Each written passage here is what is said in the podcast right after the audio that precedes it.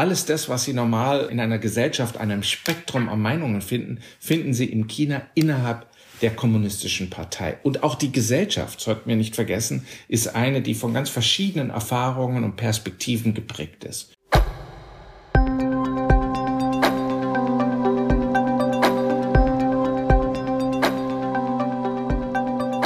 Herzlich willkommen und hallo zu einer neuen Folge von History and Politics, dem Podcast der Körber Stiftung zu Geschichte und Politik.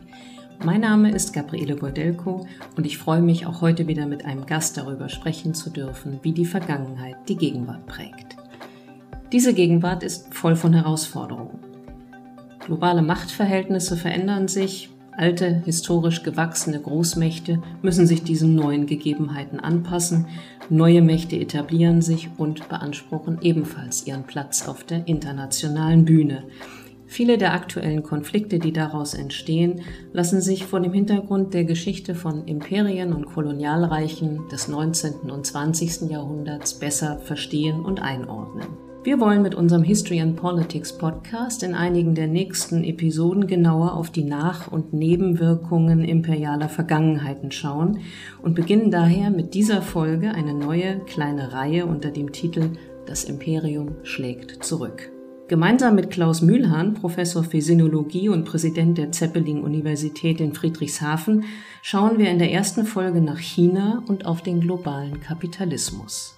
Welche Rolle spielen Fremdherrschaft und Demütigungen in der Vergangenheit für das heutige China? Wie lautet das chinesische Wort für nationale Scham und was hat das unter Umständen mit der neuen Seidenstraße zu tun? Und wie lässt sich der Drahtseilakt zwischen Öffnung und Isolation, der China bis heute prägt, historisch verorten? Darum geht's in unserer ersten Folge der Reihe Das Imperium schlägt zurück mit Klaus Mühlhahn.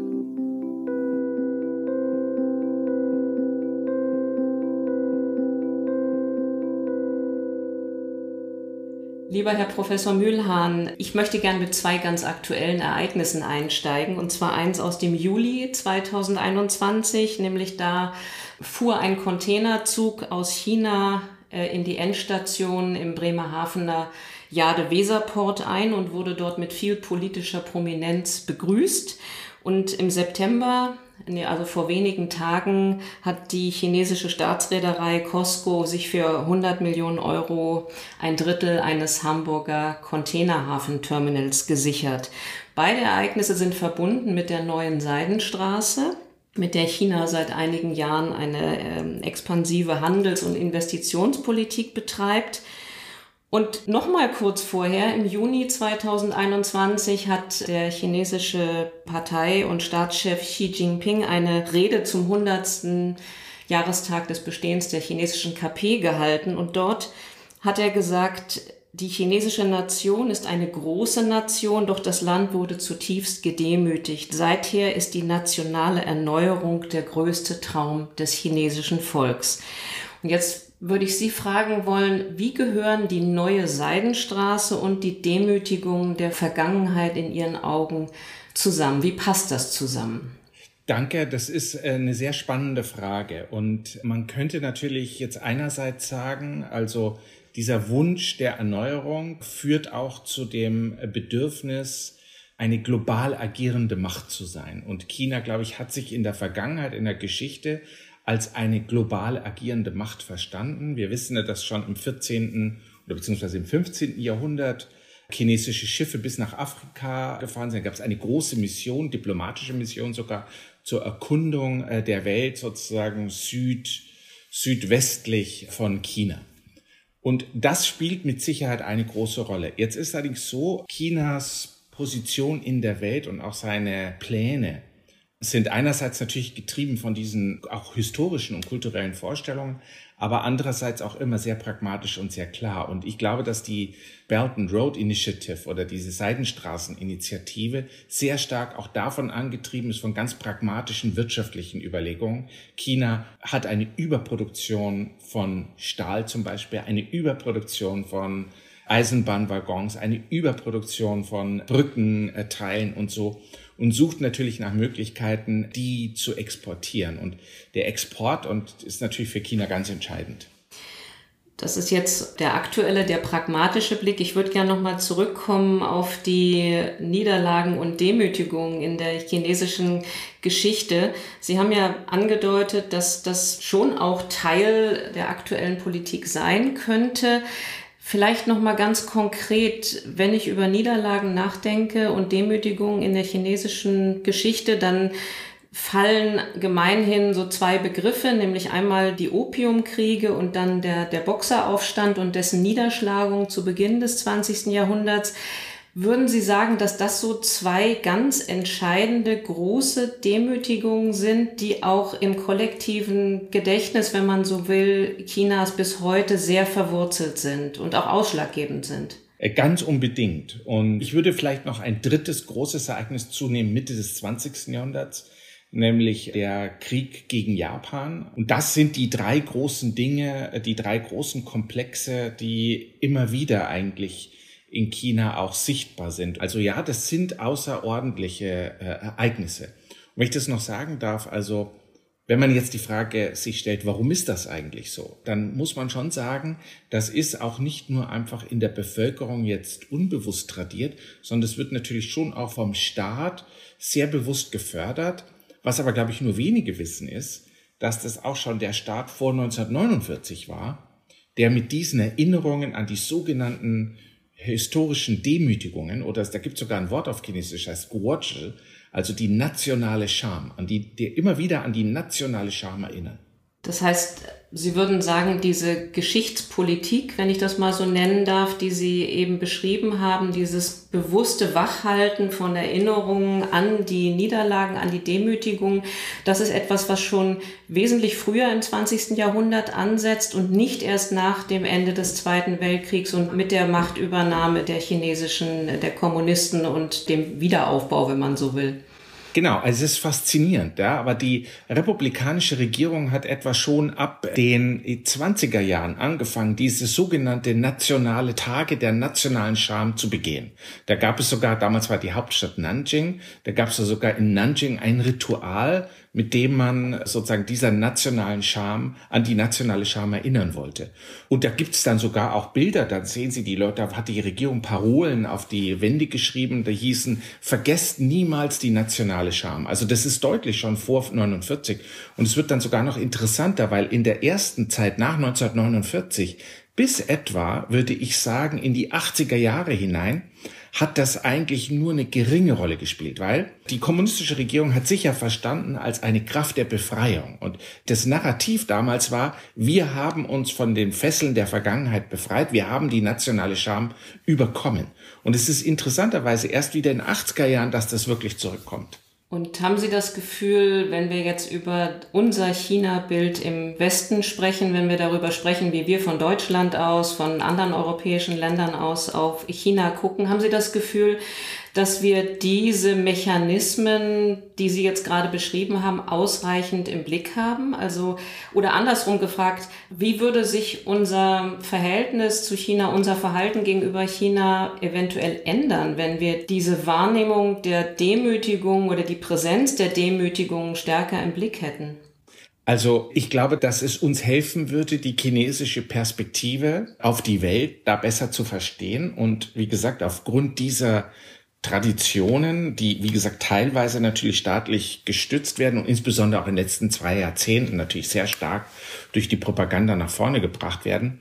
Aber das schafft gewissermaßen ein Gefühl der Verwundung auf chinesischer Seite, was wir leicht unterschätzen. Ich meine, meiner Meinung nach sollte das nicht jetzt irgendetwas rechtfertigen, aber es erklärt bestimmte Verhaltensweisen oder auch bestimmte Überreaktionen in China, die man eben vor dem Hintergrund dieses Gefühls der Verwundung, der Demütigung, äh, der Schmach, die weiterhin eben vorhanden ist, erklären kann. Ich finde es sehr interessant, dass Sie in Ihrer Arbeit zur Modernisierung Chinas eine sehr interessante These verfolgen, nämlich dass Sie äh, die Modernisierung Chinas im 17. Jahrhundert schon beginnen lassen. Das ist ja auch aus Sicht oder gerade aus Sicht eines europäischen Historikers, einer europäischen Historikerin eine etwas ungewöhnliche Periodisierung. Denn auch im europäischen Kontext wird ja die Modernisierung gemeinhin etwas später angesetzt. Mich würde interessieren, was kennzeichnet Ihrer Meinung nach diese chinesische Modernisierung gegenüber der europäischen, westeuropäischen Modernisierung? Was ist das Besondere daran? Also in meiner Arbeit gehe ich ja davon aus äh, und beginne deshalb die Geschichte sozusagen Mitte des 17. Jahrhunderts, weil, weil China damals eigentlich schon ein sehr weit entwickeltes und fortschrittliches Land war. Ein Reich, das ja wirklich auch Europa als Vorbild diente. Ne? Wenn äh, Missionare waren damals in China und haben europäische Missionar und haben in China ein Vorbild gesehen dafür, wie man einen modernen Staat, ohne dass sie das Wort jetzt modern benutzt haben, sondern das war ja eher neuzeitlich, wie man einen neuzeitlichen Staat organisiert. Und insofern ist jetzt meine große These oder die These, die sich daraus ableitet, natürlich zu sagen, dass die chinesische Modernisierungsbestrebungen immer auch an der eigenen Tradition, an den eigenen, ich sag mal, erreichten Standards anzusetzen ist. Und es ist eben es folgt immer einem eigenen Weg, sage ich mal, aufbauend auf dem, was man selbst erreicht hat, auf den eigenen Traditionen, die positive, erfolgreiche Traditionen waren, ist China, hat es immer wieder versucht, eigentlich diese ursprünglichen Errungenschaften und Kennzeichen zu modernisieren oder wiederzubeleben, sie zu vitalisieren und sie gewissermaßen kompatibel zur Welt zu machen. Und wenn ich das richtig verstanden habe, ich habe ein bisschen in Ihrem, in Ihrem Buch gelesen, Sie argumentieren sehr stark auch mit diesem Gegensatz zwischen Abschottung und ja, Transparenz, Durchlässigkeit. Das, was Sie eben beschrieben haben, ist ja sozusagen aus dem, das Schöpfen aus sich selbst heraus, aus den eigenen Traditionen, die Erneuerung, die Modernisierung. Welche Rolle spielten die ausländischen Einflüsse oder was war das Schema? Gibt es ein Schema, welchen ausländischen Einflüssen sich China wann geöffnet hat? Mhm.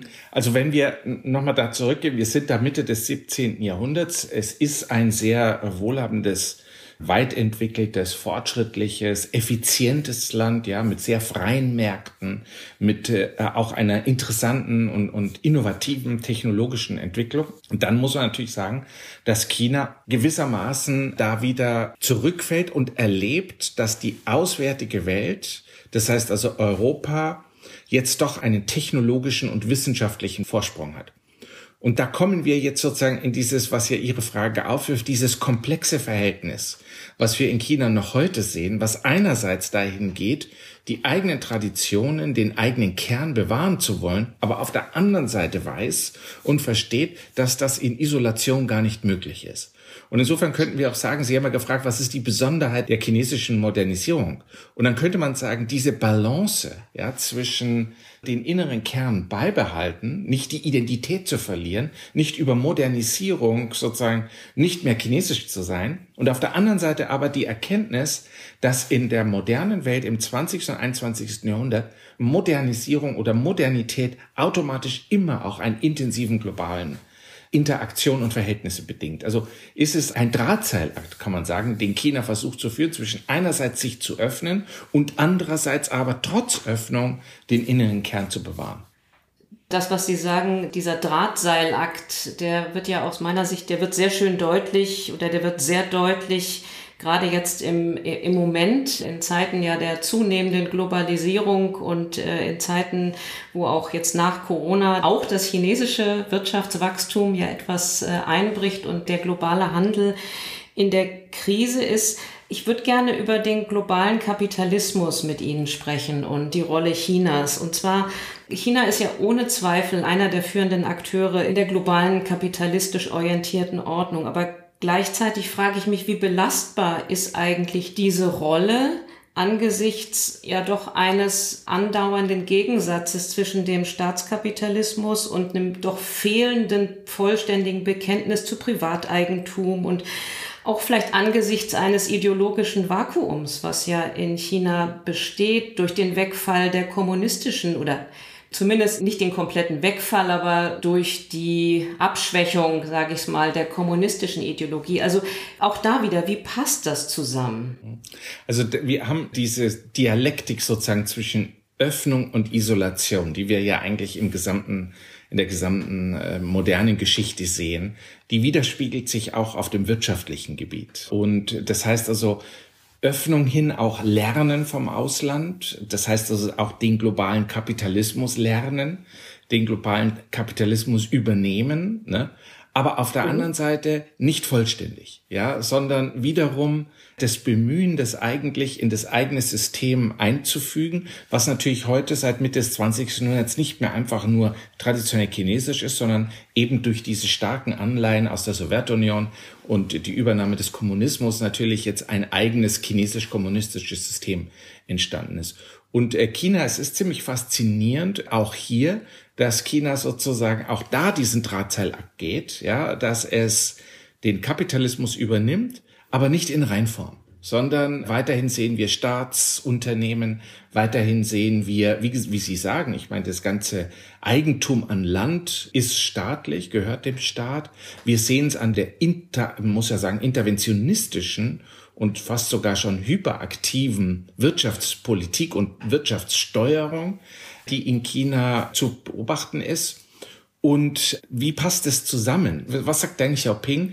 Wir überqueren den Fluss, indem wir uns von einem Stein zum anderen tasten. Und das ist so ein bisschen diese opportunistische, inkrementelle Politik in China, die dann zu diesen Widersprüchen, inhärenten Widersprüchen führt. Vielleicht darf ich noch einen Aspekt anschließen. Das haben Sie ja auch in Ihrer Frage schon angedeutet, weil es ist genau eigentlich, ja, dieses hybride Institutionengefüge voller, voller Widersprüchen, voller Spannungen, was einerseits natürlich große Pragmatismus zulässt, also keine ideologisch, äh, ja, heutzutage keine, die ideologische Scheuklappen gibt es nicht, aber andererseits natürlich auch labil ist und instabil. Das, das muss man auch sagen. Deshalb, da ist wie, hm, da ist immer diese Anfälligkeit. Wir sehen das ja sogar, wenn, äh, wenn wir jetzt nur auf die aktuelle Gegenwart anschauen. Und Sie haben das auch angedeutet, die, die wirtschaftlichen Probleme, die sich auftun. Es zeigt eigentlich, dass das chinesische System da immer größte Mühe hat, eigentlich darauf dann im Endeffekt systematisch zu, zu reagieren. Und ich meine, es gibt da wenig Vertrauen, auch in China, dass man so eine Krise wirklich weitsichtig dann auch strategisch lösen kann.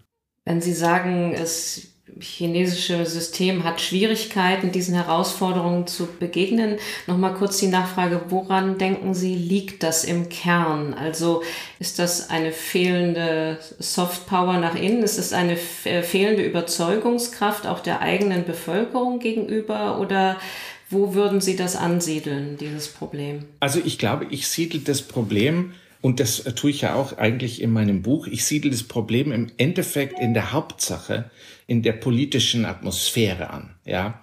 Das heißt, wir haben, das sehen wir auch heute, wir haben ein System, was immer dazwischen schwankt, zwischen den Interessen des Machterhalts. Deshalb rätseln wir auch in Europa immer. Macht Xi Jinping das jetzt, weil er wirklich, ich sag mal, Einkommensungleichheiten beseitigen will, weil er den Kapitalismus zähmen will. Ist es äh, Ideologie oder ist es schlichter Machterhalt?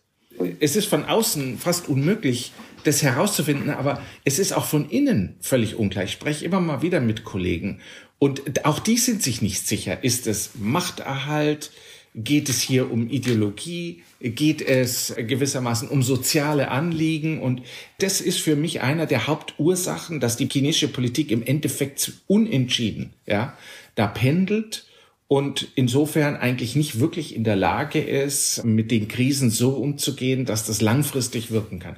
Man könnte natürlich, wissen Sie, die Frage stellen, sind andere politische Systeme so viel besser? Ja, und wir leben heute in einer sehr unübersichtlichen Welt. Und wenn man vielleicht vor 20 Jahren gesagt hätte, ja, wir wissen, aber die westliche Demokratie kann das besser, dann muss man natürlich auch sagen, dass dieses Selbstbewusstsein auf unserer Seite heute auch etwas erschüttert ist. Na?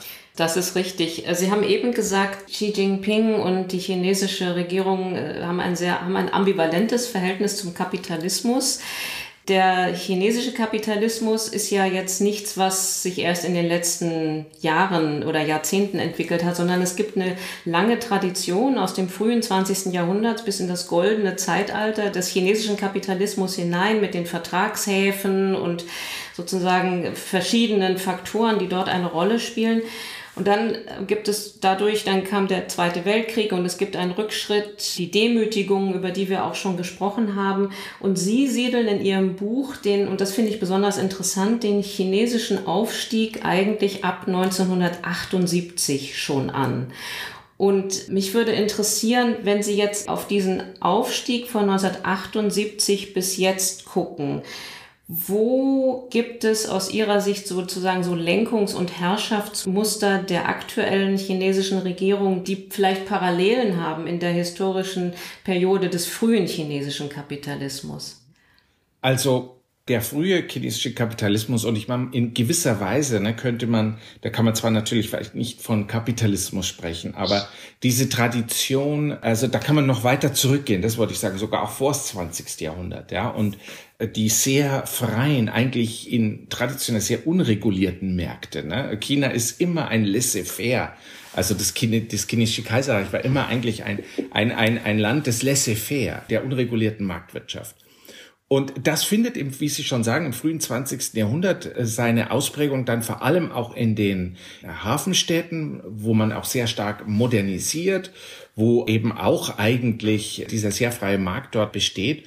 Und im 20. Jahrhundert, muss man jetzt sagen, nach 1949 gibt es natürlich eine ganz andere Idee, nämlich die der Planwirtschaft. Und es dauert ja fast 50 Jahre, bis diese Idee überwunden wird oder sich herausstellt, dass sie in China nicht praktikabel ist. Und was dann 78 passiert, ist eigentlich, dass man insbesondere von 78, ich würde sogar sagen, bis vermutlich zu Xi Jinping, von 1978 bis 2012, eigentlich wieder an dieser Idee festhält, dass man, ja, wir haben die Staatsunternehmen, aber für eine lange Zeit findet diese aktive Wirtschaftssteuerung, wie wir sie heute in China erleben, eigentlich nicht statt, sondern diese, diese Jahrzehnte sind davon geprägt, dass der Staat sich aus der Wirtschaft zurückzieht. Denken Sie nur dran, ja, dass es in China zum Beispiel so etwas wie einen Mindestlohn überhaupt äh, ja nicht gibt, ja, und auch eine, eine Idee ist, auf die niemand gekommen ist. Oder eben, dass zum Beispiel in China die Besteuerung extrem von Einkommen extrem niedrig ist. Ne? Überhaupt der, der Staat äh, wenig besteuert. Oder denken wir daran, dass es natürlich, was auch uns, was natürlich bedenklich ist, auch sehr viele Sicherheitsvorschriften und so weiter und so fort alles fehlen. Also in China in dieser Zeit, heute ändert sich das etwas, aber in der Zeit von 78 bis 2012, da hätten Sie innerhalb von 24 Stunden können Sie ein Unternehmen gründen. Im, Im Wesentlichen stellen sie auf die Straße und sagen, das ist jetzt hier mein Laden und ich verkaufe. Sie brauchen keine Lizenzen, sie brauchen keine Anmeldungen, nichts so. Das heißt also, der Staat, die Steuer, weil Ihre Frage war nach den Steuerungsmechanismen und die Steuerungsmechanismen, die in den ersten Jahrzehnten angelegt waren, waren im Grunde genommen sehr stark Vertrauen auf die selbstregulierende Kraft des Marktes. Und mhm. das war ein Kampf, das war auch nicht von Anfang an da, ein langsamer Rückzug. Aber in den letzten Jahren, in den letzten zehn Jahren erleben wir eigentlich eine Umkehr. Und deshalb ist das eigentlich so wichtig. Da gibt man jetzt eigentlich wieder mehr Vertrauen in staatliche Regulierung. Ja, und in diesem Kontext würden Sie wahrscheinlich auch die jüngsten Entwicklungen äh, sich einordnen lassen, nicht? Also die sozusagen den, den zu großen wirtschaftlichen Erfolg privater Unternehmen zu beschneiden von Seiten der chinesischen Regierung, also was dann dazu führt, dass chinesische Unternehmer in großem Stil spenden, um der staatlichen Regulierung und der Eingriffe zuvor, äh, dem Eingriff zuvorzukommen. Genau, das sehe ich genau in dem Kontext. Und äh, vielleicht nochmal, damit wir uns das vor Augen halten. Diese relative Öffnung, wie gesagt, die jetzt in Realität etwas komplexer war, als ich es hier in diesen paar Minuten dargestellt habe. Aber dieses relative Vertrauen in den Markt hat dazu geführt, dass in China in den 80er und 90er Jahren eine große Chancengleichheit bestand. Also immer und auch ehrlich gesagt die Einkommensungleichheit in China in dieser Zeit relativ gering war. Aber im Endeffekt können wir in China vielleicht nur wie in den USA Anfang des 20. Jahrhunderts in 80er und 90er Jahren ganz viele Geschichten sehen. Und ich habe einige dieser Menschen, Unternehmer selber getroffen, die haben ganz klein angefangen und haben daraus in privater Initiative Weltkonzerne geformt. Das sind die heutigen Milliardäre. Ja, China ist die zweitgrößte Zahl von Milliardären in der Welt und sehr viele sind self-made Millionaires. So, das hat also, das war eine Zeit der, der Chancengleichheit, das war eine Zeit der Aufbruchstimmung, das war die Zeit der Unternehmer. Und die große Gefahr heute ist natürlich, dass eigentlich diese unternehmerische Energie, die meiner Meinung nach viel mehr verantwortlich ist für den Aufstieg Chinas als der Staat, das übersehen wir immer, aber es ist eigentlich diese unternehmerische Energie, dass diese durch diese neue Hinwendung und das neue Vertrauen in staatliche Regulierung, dass die eigentlich Schaden nimmt. Sie haben vorhin das Jahr 2012 erwähnt. Wenn ich mich richtig erinnere, war das das Jahr, in dem Xi Jinping das erste Mal über die Verwirklichung der Erneuerung der chinesischen Nation gesprochen hat. Und dann ein Jahr später war der Beginn der neuen Seidenstraße oder der One Belt, One Road Initiative. Ist 2012 so eine Art Wendepunkt, wenn wir auf China gucken, Ihrer Meinung nach? Ja, also ganz 100 Prozent. Also äh, 2012, da wird Xi Jinping Generalsekretär. 2013 äh, wird er dann gewählt äh, zum Präsident. Das ist ein, schon ein ganz klarer Wendepunkt. Und ich glaube, wir haben im Westen lange Zeit das eigentlich nicht gesehen. Aber es zeigt sich jetzt ganz deutlich, dass das, dass da nicht, das ist natürlich nicht nur Xi Jinping, aber dass eine Gruppe um Xi Jinping entschlossen war, eine wirkliche Wende einzuleiten und die bisherige Entwicklung, die sie im Nachhinein auch so dargestellt haben als eben, wie gesagt, unkontrolliert, ungesteuert, wo der Staat sich aus immer weiter zurückgezogen hat und die Partei in Gefahr war, eigentlich ihre gesellschaftliche Kontrolle zu verlieren, so dass man diese Phase versucht hat zu beenden und stattdessen in eine Phase wollte, die von der Stärkung der Partei und von der Stärkung des Staates ausgeht, weil man glaubt, dass nur so eben das gegenwärtige System stabilisiert werden kann. Wir haben ja jetzt schon, wir haben viel über den Aufstieg Chinas gesprochen, über die inneren Entwicklungen, über die Modernisierung. Mich würde interessieren, wie verändert sich denn oder wie verändert sich Ihrer Meinung nach unser Blick, unser westlicher Blick auf China, wenn wir diese Modernisierungsbestrebungen, aber auch diese inneren Widersprüche einfach nochmal stärker wahrnehmen. Sie haben jetzt mehrfach gesagt, wir haben das im Westen nicht genug gesehen, wir haben die Wendepunkte übersehen, wir, wir wissen zu wenig. Also wo genau brauchen wir mehr Sensibilität, wenn wir mit China eine Zukunft ja gemeinsam gestalten wollen und auch müssen? Denn als globaler Akteur wird China nicht mehr verschwinden. Ja. Ah, das ist eine zentrale Frage, glaube ich, für unsere Zukunft. Denn wir neigen natürlich äh, dazu, äh, im Westen, und das ist natürlich, und das ist auch schon sehr, kann man also sehr häufig in der Geschichte beobachten, ein sehr vereinfachtes Bild äh, von China zu malen und daran anzuglauben. Aber die Gefahr ist heute noch viel größer, ne? weil wenn man heute China sozusagen vereint, auf, in vereinfachter Weise auf China blickt, glaube ich, verpasst man viel und wir verpassen dann auch sehr viele Handlungschancen. Und deshalb ein Blick, der die inneren Widersprüche, die inneren Krisen in den Blick nimmt und die inneren Probleme Chinas im Blick nimmt, eröffnet uns im Wesentlichen sehr viel mehr Handlungsoptionen gegenüber China und auch im Umgang mit China. Und wir haben ja darüber auch schon gesprochen jetzt im Laufe unseres Gesprächs. Es gibt in China sehr viele Ansätze, auch übrigens innerhalb der Partei hat es immer gegeben. Das ist zwar ein Einparteienstaat, aber alles das, was Sie normal in einer Gesellschaft, einem Spektrum an Meinungen finden, finden Sie in China innerhalb der kommunistischen Partei. Und auch die Gesellschaft, sollten wir nicht vergessen, ist eine, die von ganz verschiedenen Erfahrungen und Perspektiven geprägt ist. Und deshalb ist nicht alles, auch wenn wir heute nach China schauen und auch wenn es so wirken mag, als ob diese Wende von Xi Jinping sozusagen alles gleichgeschaltet hat, das ist natürlich in einem Land von 1,34 Milliarden Menschen vollkommen unmöglich. Und selbst die Partei, äh, gegenwärtig 92 Millionen Mitglieder, ist nicht einfach auf eine Linie zu bringen.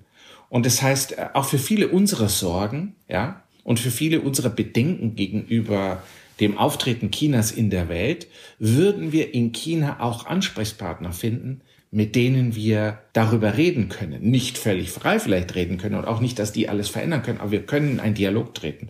Und meine große Sorge ist, dass ein vereinfachtes China-Bild uns der Fähigkeit beraubt, diesen Dialog mit China zu führen, weil wir China nicht mehr trauen.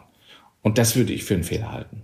Wir haben über die internationale Rolle Chinas jetzt schon viel gesprochen. Und wenn wir sozusagen das internationale Auftreten und die Defizite, die wir jetzt im Innern, im, nach innen hinein auch schon angesprochen haben, mal zusammen sehen, dann ergibt sich daraus für mich die Frage, inwieweit, also wie verhalten sich eigentlich das, das ähm, die, die innenpolitischen Herausforderungen und die angestrebte außenpolitische Größe oder diplomatische Bedeutung Chinas zueinander. Also ist eigentlich, um es auf den Punkt zu bringen, diese fehlende Softpower oder diese unterentwickelte Softpower, kann das eben auch ein, Hinder, ein Hindernis sein auf der internationalen Bühne? Also wie tragfähig ist das mit Blick auf die Zukunft, dieses Konzept?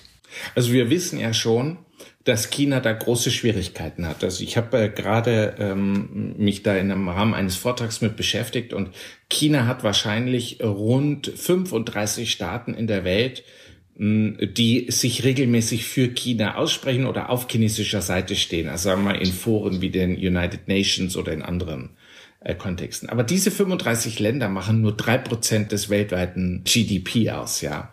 Das heißt also mit einem Wort, China hat unter den mittleren oder wohlhabenderen Ländern der Welt fast keine wirklichen Verbündeten. Und überhaupt, wenn Sie nach China schauen, wer ist wirklich, wer, welche, welche Länder sind wirklich auf Seiten Chinas, dann ist es höchstens Nordkorea, wo wir wissen, es ist ein ganz schwieriges Land, und vielleicht noch Pakistan. Ja, und schon mit Iran und Russland sind die Beziehungen komplex. Das heißt also, es ist ganz deutlich, dass China wirklich in der Welt relativ isoliert dasteht. Und das ist ja, das spricht ja genau zu der fehlenden Softpower. Lassen Sie uns zum Schluss nochmal zurückkommen auf die Geschichte. Sie haben eben gesagt, äh, China ist in, international in der Welt ziemlich isoliert. Wir haben am Anfang unseres Gesprächs gesagt, die chinesische Modernisierungsgeschichte besteht eigentlich immer aus diesem Gegensatz von Abschottung, Isolierung und Durchlässigkeit. Wenn ich Sie richtig verstehe, ist das im Moment ja so, dass es auf der wirtschaftlichen Ebene ja diese Durchlässigkeit gibt, aber dass die Durchlässigkeit, die eigentlich in der chinesischen Tradition ja sehr verankert ist, auf der internationalen Bühne unterentwickelt ist. Ja, also wir sehen eben gerade, wie das Pendel zurückschwingt. Und das war ja auch so ein bisschen mein, mein Argument am Anfang unseres Gesprächs. Also wir sehen, dass China immer daran gependelt ist, zwischen zu sagen, wir müssen unser System äh, zusammenhalten, wir stärken unsere chinesische Erbe, ja. Und auf der anderen Seite aber, wir brauchen die Welt, denn wir können nur in der Welt und mit der Welt erfolgreich sein. Und heute sehen wir natürlich, dass das Pendel von einer Phase der muss man ja fast sagen, großen Öffnung in den 2000ern und 90er Jahren. Jetzt geht das Pendel zurück in Politik, aber auch im Bereich der Wirtschaft. Und da äh, gibt jetzt diese Pläne der äh, Dual Circulation Economy, der zwei Zirkulationen. Und das ist ein Plan, die chinesische Wirtschaft von der Welt, ich sag mal, abzukoppeln ist vielleicht ein bisschen zu weit, aber doch unabhängiger zu machen. Und äh, so wie China auf die, auf die letzten Jahre geschaut hat, hat man eigentlich in China, so wie wir auch hier im Westen, äh, festgestellt, wir sind zu abhängig von den Exportmärkten und wir müssen jetzt sehen, wie wir diese Abhängigkeit äh, reduzieren. Also deshalb, und das finde ich natürlich auch sehr gefährlich, denn in dem Moment, in dem beide Seiten, ich sage jetzt mal Europa, Amerika und China sich voneinander abkoppeln, Wirtschaft kann auch verbinden und Wirtschaft kann auch Eskalationen verhindern, gemeinsame wirtschaftliche Interessen. Wenn man die reduziert, gehen wir eigentlich zumindest, sagen wir mal, in Zustände, die wir nicht genau vorhersehen können. Also ein großes Risiko eines unipolaren Weltbildes, wenn man so will. Bei all der Vielfalt, lieber Herr Mühlhahn, die Sie jetzt beschrieben haben, Sie haben sehr viel Widersprüchliches äh, geschildert, wenn wir auf die Geschichte und Gegenwart Chinas blicken. Hätten Sie eine Antwort auf die Frage, was es eigentlich heute bedeutet, chinesisch zu sein? Also darüber habe ich nachgedacht. Das ist eine schwierige Frage, aber ich glaube auch für das, was es heute heißt, chinesisch zu sein, trifft das zu, was wir auch in unserem Gespräch geschildert haben. Nämlich diese, eigentlich diese innere Zerrissenheit. Und das ist für mich schon ein Zeichen des Landes und auch der chinesischen Modernisierungserfahrungen im 20. und 21. Jahrhundert. Diese Zerrissenheit, man könnte auch sagen, diese Ruhelosigkeit, diese Rastlosigkeit. Und ich glaube, das kann man auch sehr leicht sehen, wenn man heute nach China äh, fährt. Man können wir im Moment nicht wegen Covid-19. Aber wenn man sich vors geistige Auge führt, dann sieht man das sehr deutlich. Ja, die, diese Ruhelosigkeit oder Zerrissenheit und Unentschlossenheit, die sich zum Beispiel auch darin widerspiegelt, dass eigentlich so viele Elemente versucht werden zu übernehmen, nachzugehen. Jede Welle, jede Mode, jede Tendenz äh, wird auf der einen Seite genommen, aber auch wieder verworfen. Und ich habe immer das Gefühl, China ist immer noch auf der Suche nach dem, was es eigentlich heißt, oder nach einer Antwort auf die Frage, was es heißt, chinesisch zu sein in der Gegenwart und hat eigentlich, glaube ich, noch keine wirklich befriedigende Frage gefunden. Jetzt muss man, auch da würde ich natürlich sagen, wenn wir jetzt mal in die Welt schauen, dann ist das natürlich auch etwas, äh, was ja auch westliche äh, Philosophen, Soziologen so beschreiben, dass auch bei uns so ein bisschen das, was es heißt, ich sag mal, ein Deutscher zu sein, das ist auch viel brüchiger geworden. Und insofern könnte man sagen, in China ist die Situation vielleicht so, China ist, geht in diese Phase der Singularitäten, ja, ohne dass es jene bestimmte Identität von sich hatte. Und in, jetzt ist für uns die Frage, ist es vielleicht dann sogar besser vorbereitet oder wie sind dann die Auswirkungen? Darüber kann ich jetzt gar nicht spekulieren. Wenn Sie diese Rastlosigkeit und Ruhelosigkeit und dieses Suchen beschreiben, Chinas äh, auf dem Weg zu sich selbst sozusagen, welche Chancen räumen oder wie beeinflusst das unter Umständen unser europäisches Verhältnis zu China. Also die Europäer, die Europäische Union ist an den Start gegangen und wollte jetzt dieser, der wirtschaftlichen Initiative Chinas etwas entgegensetzen. Aber wir wissen auch, die Europäische Union aus guten Gründen ist etwas langsamer. Es wird viel verhandelt, viel abgestimmt, viel demokratisch miteinander diskutiert. Wie glauben Sie, wird sich dieses Verhältnis dann in den nächsten fünf Jahren entwickeln angesichts auch dieser doch sehr gegensätzlichen, dieses sehr gegensätzlichen Umgangs mit Herausforderungen? Also das Problem, was wir ja haben, in, nicht nur in Europa, sondern überall, ist, dass China, ich sage jetzt mal, aufgrund der Dinge, die wir gerade beschrieben haben und der hm, Vielfalt, eigentlich kein äh, Partner ist, der sehr gut auszurechnen ist. Ich würde jetzt nicht sagen, dass sie unberechenbar sind oder unzuverlässig. Aber es ist doch so, dass es sehr schwer, ja, darüber haben wir schon gesprochen, sehr schwer ist für uns, eine Strategie zu erkennen oder eine Vision zu erkennen, wo China hin will und, und was China will in fünf Jahren, in zehn Jahren. Und ich weiß ja nicht mal selber, ob es das überhaupt in China gäbe. Also ob die, ob die Regierung das hat, ja, das wissen wir nicht. Ne? Und das macht es sehr schwer, mit dem Land umzugehen. Da ist diese, diese markigen Worte und dieses zunehmend äh, muskulärere Auftreten und auf der anderen Seite aber die Unsicherheit und die Unklarheit, äh, wo in welche Richtung das gehen soll. Aber auch da würde ich gerne nochmal den Blick über China hinweg mal gehen. Und das merken Sie ja, ist so ein bisschen meine Sorge äh, auch hier. Auch in Bezug auf die USA ist es weniger klar. Auch, wir wissen heute auch nicht mehr, wofür, wofür die USA steht. Biden will zwar jetzt sozusagen sagt, America is back again, aber wir wissen, er hat die Wahl nur ganz knapp gewonnen. Und nie hat ein Präsidentschafts-, ein unterlegener Präsidentschaftsbewerber mehr Stimmen bekommen als Trump. Der denkbar knappste Wahlausgang eigentlich. Und insofern diese Unsicherheit, die sich da, die wir in China sehen, ist eine, die wir natürlich auch in anderen Ländern sehen. Und das macht es natürlich den Umgang mit dieser Supermacht China extrem schwierig. Wir wissen selber nicht mal, was wir wollen und China selber weiß auch nicht ganz genau, wo es hingeht. Und deshalb glaube ich, gehen wir global in eine Phase der Unübersichtlichkeit und der großen Unsicherheit. Und deshalb glaube ich auch, unser Umgang mit China müsste einer sein, der vor allem von Realismus geprägt ist und der realistisch unsere eigenen Möglichkeiten einschätzt und auch ganz realistisch einfach daran geht, was wir mit China machen können. Das war unser History and Politics Podcast mit Klaus Mühlhahn zu den Auswirkungen europäischer Großmachtpolitik der Vergangenheit auf das innere Selbstverständnis und Selbstbewusstsein Chinas als führendem Akteur des globalen Kapitalismus heute.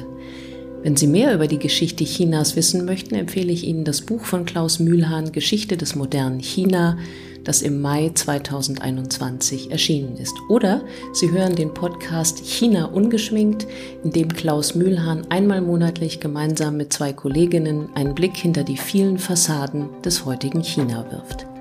Alle weiteren Informationen zur Arbeit des Bereichs Geschichte und Politik der Körperstiftung finden Sie auf unserer Stiftungswebsite da gibt es natürlich auch alle bisherigen Folgen unseres History and Politics Podcasts und Informationen zu unserer Reihe Das Imperium schlägt zurück. Das war's für heute. Wir danken Ihnen fürs Zuhören und hoffen, dass Sie auch beim nächsten Mal wieder dabei sind, wenn wir fragen, wie die Geschichte unsere Gegenwart prägt. Tschüss, machen Sie es gut.